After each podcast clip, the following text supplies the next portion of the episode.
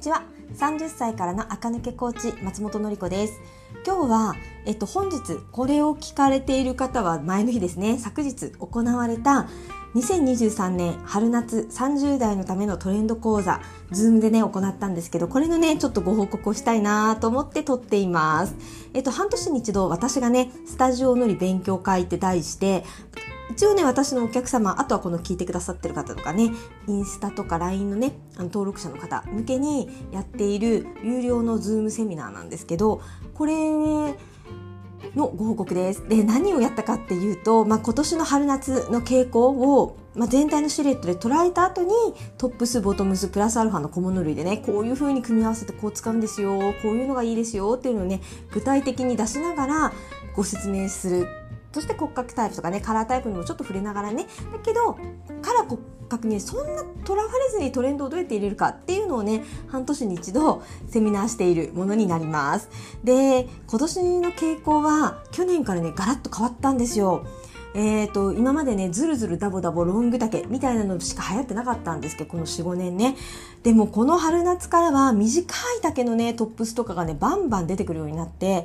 トレンドのシルエットの様相がね少しずつね変わり始めたなーっていう時期に差し掛かってきました。なのでえーと、去年までのねトップスもロングで出しっぱなしボトムスもロングでダボダボみたいなのはもうどんどん見かけなくなるんじゃないかなと思います。そのあたりのねあのお話もさせていただきました。で、えーと、トップスなんてクロップドだけトップスってもうねこれ聞いてらっしゃる方もねあれかなと思うと思うんですけどあのバツンとねおへそぐらいでシャツの丈が止まってるようなものとかがねかなりこの春夏物で増えてますよね。ああいうものってボトムスに、うん、全然違うものを合わせちゃうとめっちゃくちゃダサくなるんですよね。そうなんです。そこのねバランスの取り方とかなぜダサくになっちゃうのかどうやったらダサくならないのかとかいうのもね解説しました。で私これ半年に一度やっていてでえっとね雑誌のファッション誌のクラッシーってありますよね。あそこのスタイリストさんと骨格タイプの協会があの共同でやってるねあのクラッシーのスタイリストさんによる、えっと、プロ向けのスタイリングの講座があってそこで私がねもう、えっと、去年の春今年の秋去年の春秋今年の春ってねもう3回受けてるんですけどそこのねレクチャーを受けて毎年セミナーをやるんですけどうーんやっぱりね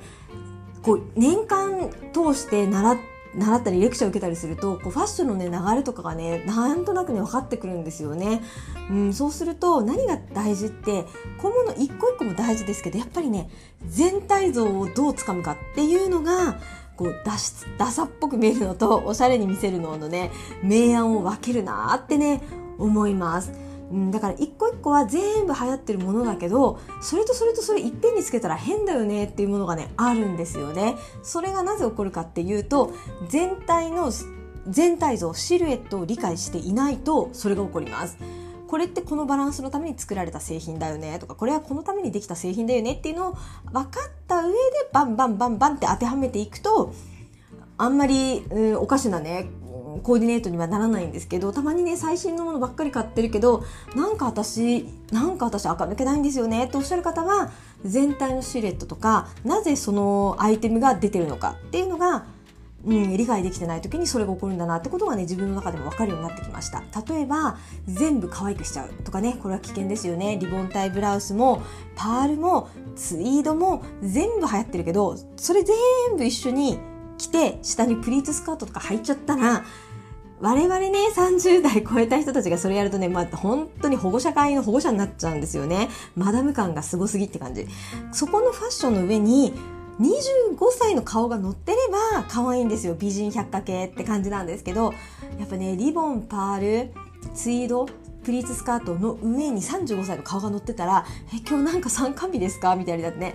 おしゃれとはまた変わってきちゃうんですよね。なのでそういう強固に甘いものだけを詰め込むとか逆もありますよね。デニムスウェットスニーカーで出かけるとかね。強固にうんカジュアルなもので詰め込むとかね。そういった極端なものは30超えるとねやらない方がいいんだなっていうのがねもう本当にこの1年通してスタイリストさんとかあとプロ向けの講座私もいっぱい行ったんですけど行ってね分かったことですね。全部混ぜなきゃいけないです。私たちは綺麗なものとかっこいいもの可愛いものカジュアルなもの綺麗なもの素敵とカジュアルなものを混ぜると結構素敵になる垢抜ける感じになってきますね。この混ぜるっていうのはもちろんね20代の頃から混ぜてていいんですよ。甘いと辛いは。だけど若い時って全部甘くってもそれはそれで可愛いじゃないですか。別に顔と合ってなくたって体と合ってなくたって痛くないですよね。あ若くて可愛いなって感じですけど30超えるとやっぱり人がじゃなくてね自分で自分をねうんなんか痛いかもとかね。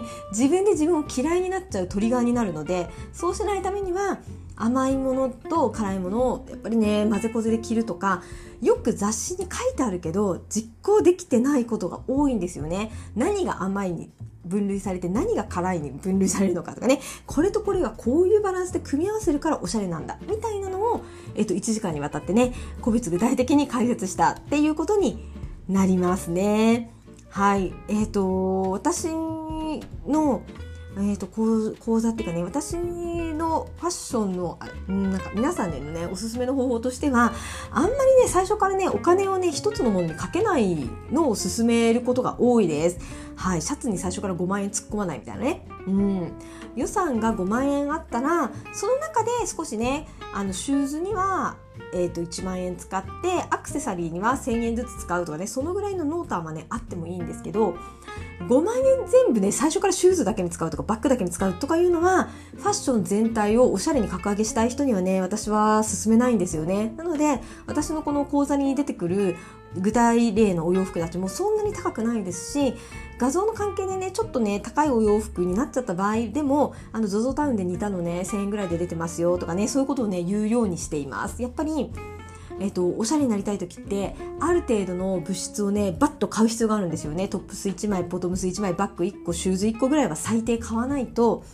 あ全く土台がない人はですよ。去年からちゃんとおしゃれできてる人は去年のものにこっちが廃盤でこっちが新しいプラスワンだよってワン1個で足すだけで今年なんですけど、えーと、30代ぐらいって23年おしゃれ休んでることがあるんですよね。もう子育てとかお仕事ねもう大変だからもう全然それが普通なんですけど23年おしゃれ休んでる場合はもうね上から下まで1回バッて買っちゃった方が一気にギアが入るし一気に垢抜けるし一気にみたいのがざっと変わると自分のやる気がバンバン湧いてくるんですよ。でバンバン湧いた状態でスタートした方が絶対垢抜ける率が高いので私はね23年おしゃれちょっと手抜いてたかなとかねあもうちょっとファッション誌とか全然ご無沙汰です。っていう方は5万かけて全身5万でいいんですよ。5万で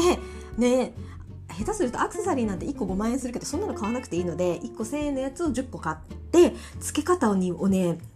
うん学ぶっていうかこれとこれとこういう感じでつけるんだなっていうことに見慣れた方がおしゃれになるスピードが速いなってねなんとなく感じてます。なので私のね紹介するアイテムもそんなに高くないし安いものでどう代用したらいいのかなっていうのもあのレクチャーにね入れるようにしています。そんな感じでえっとこのね、録音してる当日、えっ、ー、と、聞いてる方は前日、前の日、昨日に、このね、あの、ズームで2023年春夏30代のためのね、トレンド講座っていうのをね、行いました。で、これまた半年後、次はね、秋冬だから10月ぐらいかなと思うんですけど、にまたね、やる予定ですので、こちらのポッドキャストね、聞いてる方もね、ぜひご参加くださったら嬉しいです。あの、私のズームはね、皆さん顔出しもしなくていいし、ほんとただ見るだけでいいので、質問だけはね、チャットで寄せていただくんですけど、顔出しするとね、あの、聞いてる方もね、緊張しちゃうかなと思うのでね、あの、私の用意した画像と私のね、声で、えっ、ー、と、セミナーを受けていただくって形になってます。というわけで、えっ、と、今日やったセミナーの内容ね、ちょっと皆さんにシェアしてみました。ぜひ、えっ、と、今年は、えっ、と、クロップド丈のもの、ゲットしてみてください。それではまた明日聞いてください。